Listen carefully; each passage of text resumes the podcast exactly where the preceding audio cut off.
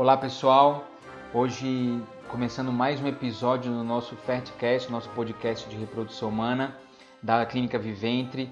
Eu e o meu amigo e sócio Sérgio Gonçalves vamos falar sobre um tema que assusta muito as pacientes que estão em tratamento em reprodução assistida, que é o sangramento de primeiro trimestre. A paciente fez o tratamento, veio tão sonhado positivo e aí, por algum motivo, ela começa a sangrar. É um assunto que assusta muito, mas que não deve, é, não deve preocupar muitas pacientes assim. A gente vai falar um pouco sobre isso. Olá, Sérgio. Um tema muito legal hoje, né? Oi, Pedro, tudo bem? Tema super importante, porque sangramento no primeiro trimestre da gestação é, é muito frequente, né? Muito, muito frequente, assusta muito as pacientes, não só as que fizeram tratamento, fertilização, inseminação, que estão em tratamento de infertilidade, mas qualquer mulher que engravida, está no comecinho da gravidez e eventualmente apresenta um sangramento, isso bate um certo desespero, porque o sangramento está muito relacionado com a ideia de aborto né, que as pessoas têm. Então, é isso que a gente vai discutir um pouquinho aqui. O que, que significa esse sangramento, o que, que pode causar, quais são as condutas, o que, que a gente faz diante do sangramento. Né? É, o que, que acontece, Pedro? Por que, que pode sangrar uma gravidez no começo se a gente sabe que o que marca realmente, né, que faz o primeiro sinal que faz com que a mulher suspeite que está grávida é a ausência da menstruação, ou seja, o atraso menstrual, não ocorre a menstruação, não tem o sangramento e ela se vê grávida. Ela sabe que tem um embrião implantado no endométrio, ela sabe que aquele endométrio não vai descamar, ela não vai menstruar e ela espera que não tenha mais nenhum sangramento até a hora do parto, não é isso? E por que que de repente sangra? É isso aí, eu acho que a gente fala sempre das dores, né, do tratamento, das dores do casal que está tentando engravidar, e isso é um assunto que assusta muito tanto para pacientes que estão em, em, tentando gestação natural, em gravidez natural, como principalmente para aquelas que estão em tratamento. E aí é, é muito importante a gente começar dizendo que o sangramento de primeiro trimestre é muito comum. Claro que ele não é normal, mas é um, um, um sintoma que é muito comum no começo é, da gravidez, né, no primeiro trimestre da gravidez. E aí pode ser um monte de coisa, tem várias hipóteses diagnósticas para esse tipo de sintoma. É, gente, é, bom a gente lembrar que quando a mulher está grávida, é, é, existem algumas alterações né, no corpo da mulher, principalmente no útero, e o útero fica muito vascularizado. Então, começando das causas mais simples, não das mais frequentes, mas das mais simples, pode ser um simples sangramento do colo, por algum motivo. Ou a paciente teve uma relação e durante a relação machucou um pouco o colo do útero, ou aquelas pacientes que estão fazendo reposição de progesterona via vaginal e aí na própria introdução pode ferir um pouco o útero e ter um pouco de sangramento, né, vivo ou um pouco de sangramento mais amarronzado, isso é um, é um tipo de sangramento de primeiro trimestre, claro, que vai assustar a paciente, né, o sangramento pós-coito ou durante a introdução de algum remédio via vaginal.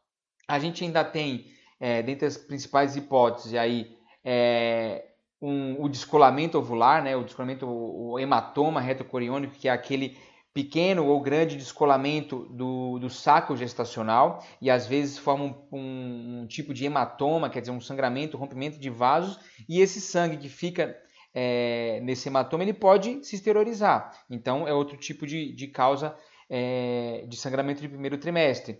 E é, é importante a gente encarar esse sinal como ameaça de aborto. Todo sangramento de primeiro trimestre independente da causa, antes da gente saber a causa, da gente investigar, a gente encara como uma ameaça de abortamento, porque a gente não sabe, não sabe realmente o que está acontecendo. É, que mais, Sérgio? que mais das, das hipóteses diagnósticas importantes? Eu confesso que me desagrada muito esse diagnóstico que existe né, de ameaça de aborto, um diagnóstico que tem o CID, tem o código para isso, ameaça de aborto. Porque a maior parte dos sangramentos de primeiro trimestre não vai evoluir para um aborto. E quando você fala, ah, isso é uma ameaça de aborto, é, tem dois conceitos. Primeiro, a pessoa fica preocupada achando que ela está em risco de abortamento por, por causa daquele sangramento. Isso nem sempre é verdade. E essa ameaça de aborto dá a impressão que é um alerta que a gente precisa fazer alguma coisa para evitar a ocorrência do aborto. Isso também, na maior parte das vezes, não é verdade. Você falou bem sobre o aumento da vascularização uterina durante a gravidez, decorrente dos hormônios, mas é, é, importante, importantíssimo a gente comentar o que, que acontece quando o embrião implanta. O embrião, quando ele implanta, ele está implantando no endométrio. E para que se forme a placenta, a região do embrião que vai originar a placenta, que é um tecido que a gente chama de trofoblasto, ela precisa estabelecer com o útero uma relação de, de troca, né? troca de nutrientes, de oxigenação. E isso, o trofoblasto, ele vai realmente invadindo a mucosa uterina, o endométrio, ele vai invadindo, como se fosse realmente uma planta, uma semente originando raízes. Isso leva a rompimento de vasos. É importante que aconteça esse rompimento de vasos, porque precisam se formar os chamados lagos venosos, onde vão acontecer essas trocas. E, evidentemente, nessa invasão desse leito vascular cheio de vasos sanguíneos, eventualmente um pouco desse sangue escapa pelo colo do útero e leva a sangramentos. Às vezes esse sangue não escapa e ele fica nessa nisso que você falou, né, do descolamento, que é um outro termo também esquisito, porque o descolamento dá a impressão que a agitação está em risco. Começou a descolar e pode perder tudo. Não, ele é uma coleção, você usou também esse termo, né, retrocoriônica ou subcoriônica, alguns chamam de hematoma subcoriônico, é uma coleção que está ali ao lado do saco gestacional decorrente justamente desse sangramento. E ela pode ter tamanhos diferentes, às vezes ela é bem discreta, às vezes ela tem volumes maiores. Evidentemente, isso gera uma certa preocupação? Gera. Eu não quero com isso também é, dizer que não tem nenhuma importância esse sangramento e o hematoma não tem nenhuma importância. Só que esse sangramento vai ter uma importância e colocar realmente a gestação em risco quando ele é em grande quantidade, o volume desse hematoma é muito grande e talvez por um efeito até mecânico de pressão, ele pode aí sim descolar, dissecar o saco gestacional e levar perda. Mas na maior parte das vezes, quando a mulher apresentou um pequeno sangramento, a gente faz um ultrassom e acha uma pequena área, que às vezes no ultrassom vem descrito, área de descolamento, pronto, também já dá aquele, aquele medo, bate aquele desespero, né, Pedro? Área de descolamento, e agora o que, que eu faço? O que, que eu preciso fazer para colar de novo? Não, não vai colar. Não é O que ela está vendo não é um descolamento, é uma coleção que está lá e pode acontecer dela ficar por vários dias, eventualmente mais de uma semana, 10, 15 dias, isso pode acontecer até que esse hematoma seja reabsorvido ou mesmo seja drenado espontaneamente pelo colo do útero, aquela paciente que fica com pequenos sangramentos discretos, intermitentes, muitas vezes de coloração escura, e isso não vai, não vai oferecer nenhum risco à gravidez. É, é isso que acontece. Então é importante ter noção que isso pode acontecer no início da gravidez. Como você disse, ah, é normal sangrar? Não, normal não é sangrar, mas é extremamente comum. Né? Quantos casos a gente já não viu de, de sangramentos durante o começo da gravidez, né, Pedro? Exatamente, é isso que você falou. A gente, a gente até fala para as pacientes que, é, para a maioria que, tá, que, que está fazendo tratamento, que esse pequeno sangramento, às vezes sai um, um corrimento meio róseo, pode ser, né, logo depois da transferência, pode ser um sinal de implantação. Exatamente é, isso, que você, isso que você falou. É um, às vezes pode ser um sinal da implantação do embrião.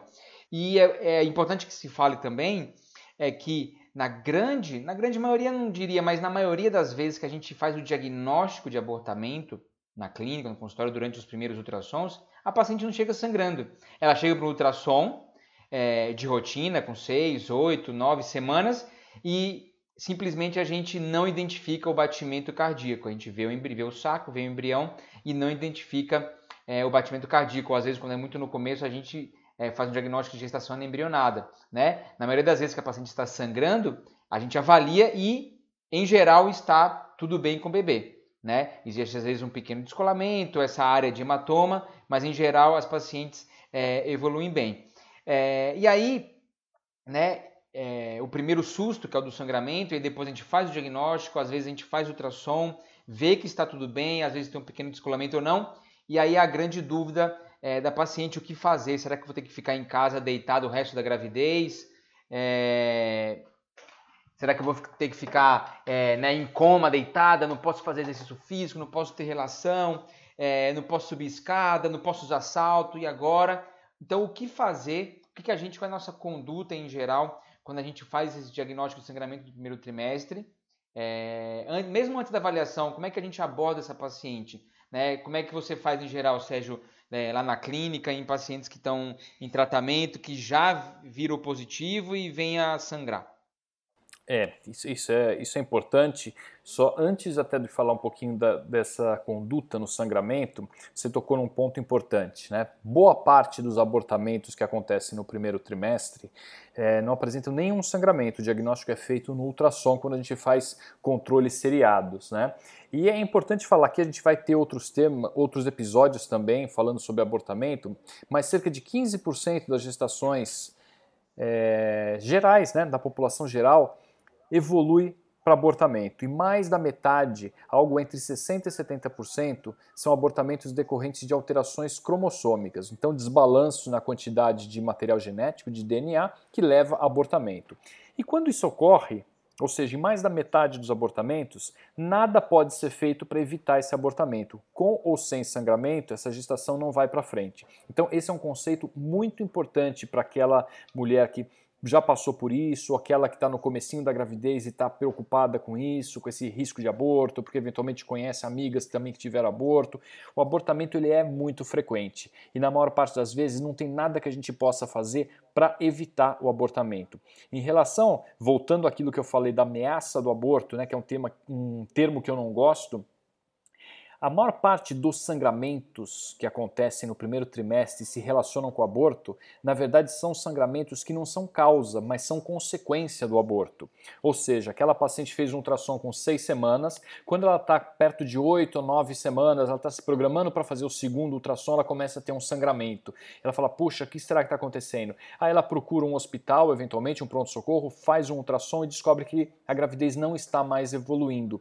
Então, aquele sinal, aquele sangramento, já é um sinal de que o endométrio dali a algum tempo vai descamar, o nível hormonal já está caindo porque a gravidez não está evoluindo. Então o sangramento ele é uma decorrência de uma gestação não evolutiva e não a causa. A causa acontece, como eu falei, quando você tem sangramentos que levam a hematomas muito grandes, eventualmente em úteros que já tem algum problema, tipo mioma, tem um septo, né, tem um pólipo, uma aderência, algumas situações uterinas que podem realmente predispor a esses, esses sangramentos, esses descolamentos do saco gestacional, né, que usando esse termo que é tão consagrado, embora seja um, tema, um termo assustador. É, então, é, em alguns casos isso pode acontecer, mas na maior parte das vezes não. Então, voltando a essa sua pergunta, o que fazer quando a mulher tem um sangramento? Uma rotina, uma prática de mais, eu diria, de mais de 95% dos médicos em sangramento no primeiro trimestre é prescrever progesterona. Por quê? Por que vem essa, essa conduta de prescrever progesterona? Existe uma condição que é muito mais rara do que as pessoas imaginam, que é chamada insuficiência ou incompetência, né? mas é insuficiência lútea. Significa o quê? Que o corpo lúteo que se forma no ovário depois da ovulação, ele não consegue produzir é, as doses necessárias de progesterona para manter a gravidez. E o endométrio sofre essa ação da progesterona baixa e pode apresentar pequenos sangramentos. Né? Qual que é o quadro clínico clássico de mulher que tem insuficiência lútea? É aquela que, quando não está grávida, ela ovula e mais ou menos uma semana depois da ovulação ela começa a apresentar sangramentos de escape, que vão às vezes por 5, 10 dias antes de começar a menstruação. Isso pode indicar uma insuficiência lútea. Agora, na gravidez mesmo, é, é, a gente não sabe na realidade, não adianta a gente dosar a progesterona para falar progesterona está boa, progesterona não está boa. A progesterona oscila muito ao longo do dia. Né? Então, na dúvida, muitas vezes a gente prescreve a progesterona. Poxa, será que esse sangramento pode ser decorrente dessa entidade que, embora seja rara, ela existe, que é a insuficiência lútea?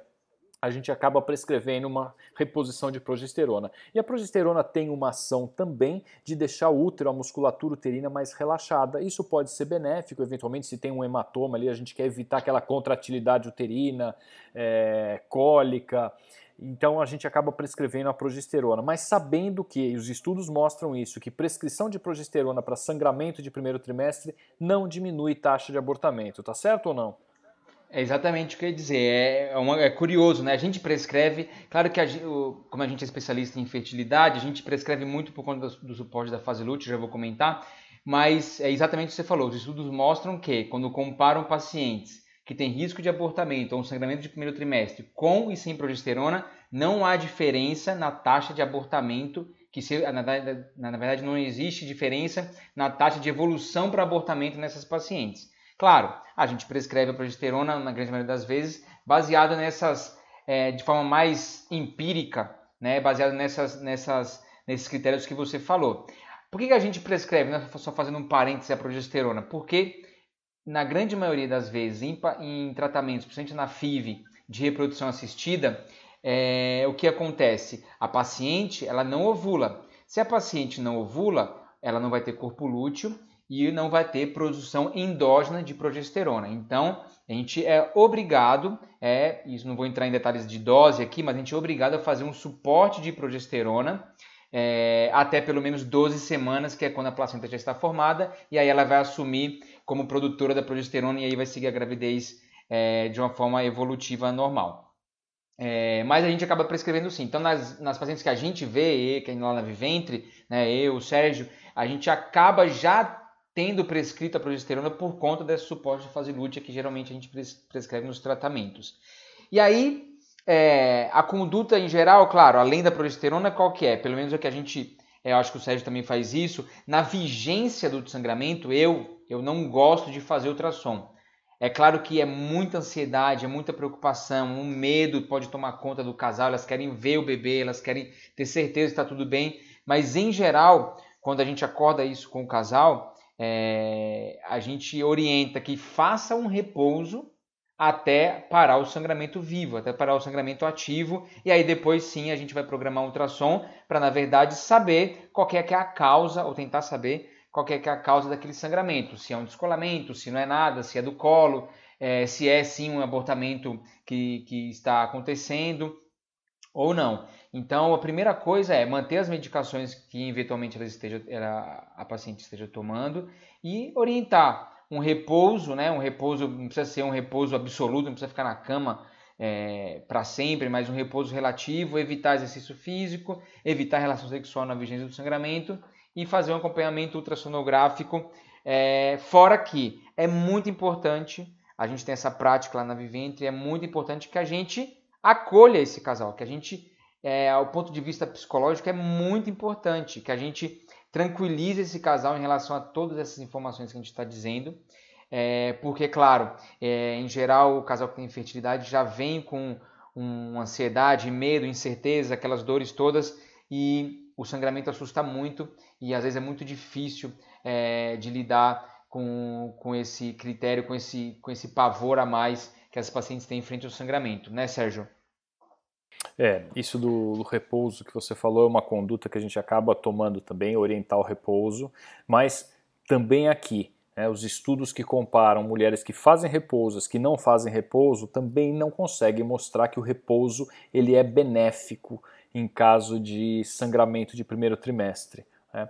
Por isso que a, a sensação que a gente tem né? A gente nunca pode dizer certeza porque cada caso é um caso e eventualmente em algum caso pontual ele pode ser benéfico, mas na imensa maioria fazer ou não repouso, usar ou não progesterona não vai influenciar a evolução da gravidez. Mas, evidentemente, uma mulher que está sangrando, está assustada, de repente está com cólica, não sabe se essa gravidez vai evoluir ou não, ela está no primeiro trimestre, a gente sabe que tem um risco de abortamento, e se a gente fala para ela, olha, não precisa fazer repouso, é vida normal. Se ela evolui com aumento de sangramento e abortamento, que é uma coisa que pode acontecer, ela vai se sentir muito culpada por não ter feito nada, não ter feito repouso, né? É, ter continuado fazendo as atividades normalmente. Essa sensação psicológica é muito ruim. Então, quando a gente prescreve, a gente orienta, faça repouso, não tenha relação. Não é que a gente está enganando a paciente, dando uma orientação que não é, que não vai servir para nada. Não, vai servir, vai servir para tranquilizá-la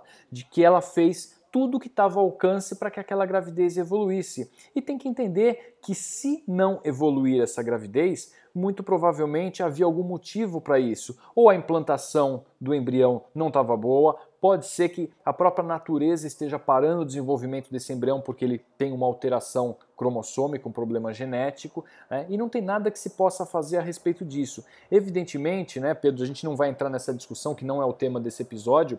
Existem casos, né, principalmente nas chamadas abortadoras de repetição, que existem alguns outros tratamentos que podem ser feitos para diminuir a chance de abortamento, mas aí são condições patológicas que precisam ser investigadas adequadamente, tratadas. A gente está falando aqui, o objetivo aqui é falar daqueles sangramentos que acontecem numa primeira gravidez, numa segunda, uma mulher que já teve teve um filho, está tendo um segundo, né, e eventualmente apresenta um sangramento inesperado. Ou mesmo as que estão em tratamento de infertilidade, nunca engravidaram, engravidaram pela primeira vez e naquela ansiedade de que ah, agora finalmente o beta deu positivo, agora vai dar tudo certo e apresentam esse sangramento. Isso é um motivo de muita preocupação, não só da mulher, mas do homem também. O casal fica muito preocupado.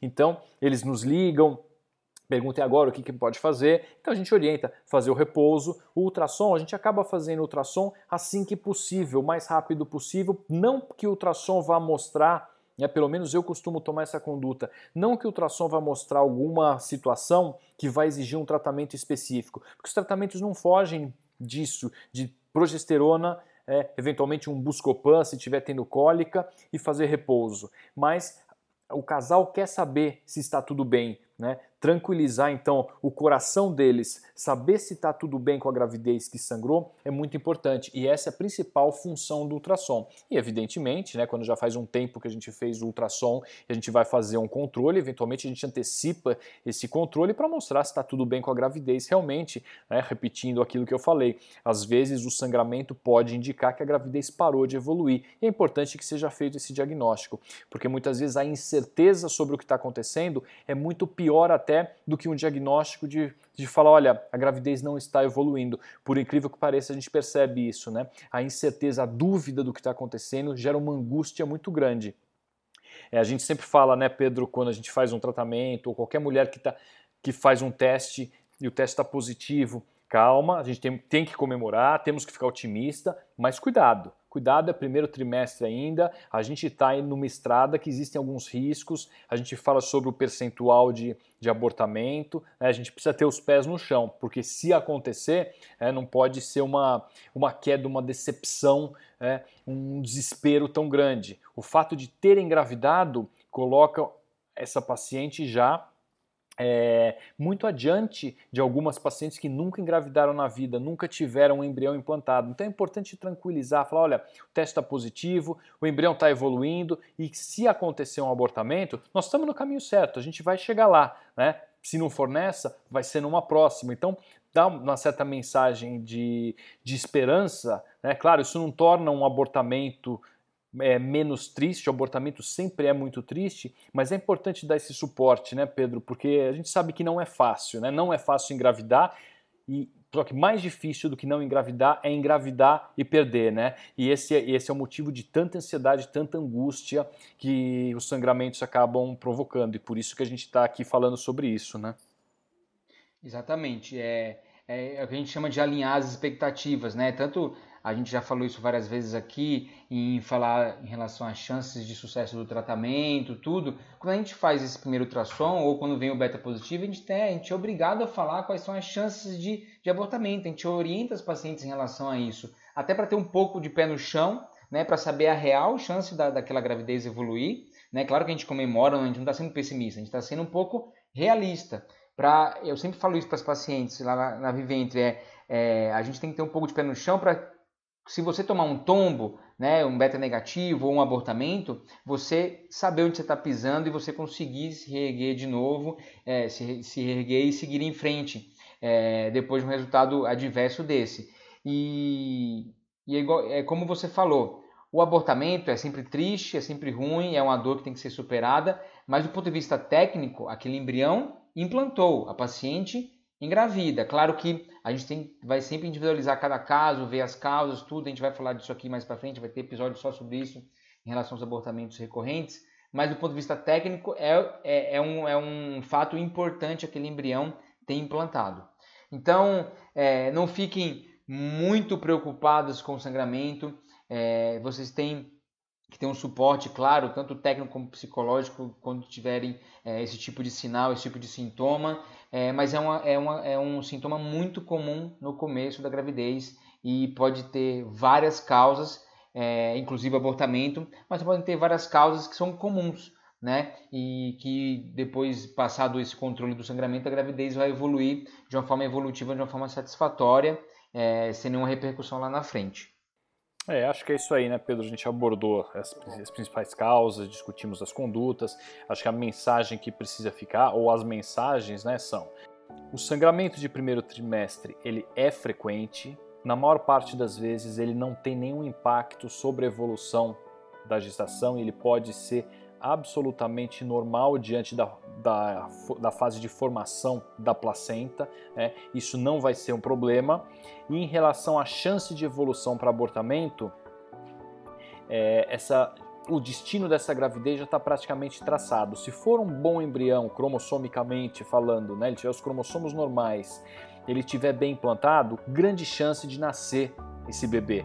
É, e se for um embrião realmente com alguma alteração ou um erro de implantação, implantado num lugar ruim, pode fazer o que for, repouso, doses altíssimas de progesterona, não tem o que fazer, né? Não tem o que fazer. Então, sabendo dessa evolução, né, a palavra que descreve isso é uma evolução inexorável significa o quê? Significa que ela vai evoluir daquele jeito independente do que você faça. Faça repouso, não faça, subiu escada, não subiu escada, usou uma dose maior ou menor de progesterona, a evolução vai ser aquela da gravidez. Isso muitas vezes traz uma tranquilidade para paciente, para o casal, sabendo né, o que tiver que ser dessa gravidez será. Então é super importante e, claro, sempre entrar em contato com o médico. Aí é o nosso papel, né, Pedro? A gente está falando sobre as informações que a gente passa, mas é o nosso papel dar o suporte que a paciente precisa, dando essas orientações, repetindo essas orientações, avaliando, reavaliando sempre que necessário, porque a gente está lá para isso, né? A gente está lá só para fazer ultrassom, dar um laudo de ultrassom ou interpretar um resultado de beta, né? A gente está tratando de pessoas, né? Não de embriões implantados em úteros, mas são pessoas, né? Com aquela expectativa do nascimento de um filho. Então, essa é a nossa missão ali como médicos de reprodução, tá certo? É isso aí, concordo plenamente, você falou tudo. Eu acho que esse cuidado integral do casal é super importante. É, eu espero que é, esse episódio tranquilize é, é, vocês, as pacientes, os casais que estão ouvindo é, em relação é, a, a, esse tipo de sintoma. E Vamos esperar, a gente vai, a gente vai bolar mais para frente alguns, alguns episódios em relação ao abortamento de repetição e aguardem, aguardem para os próximos episódios. Muito bem, Pedro, mais uma vez foi ótima conversa é, e a gente se, se encontra então no próximo episódio para discutir mais um tema, ok? É isso aí, até lá. Até mais, pessoal. Um abraço, até a próxima.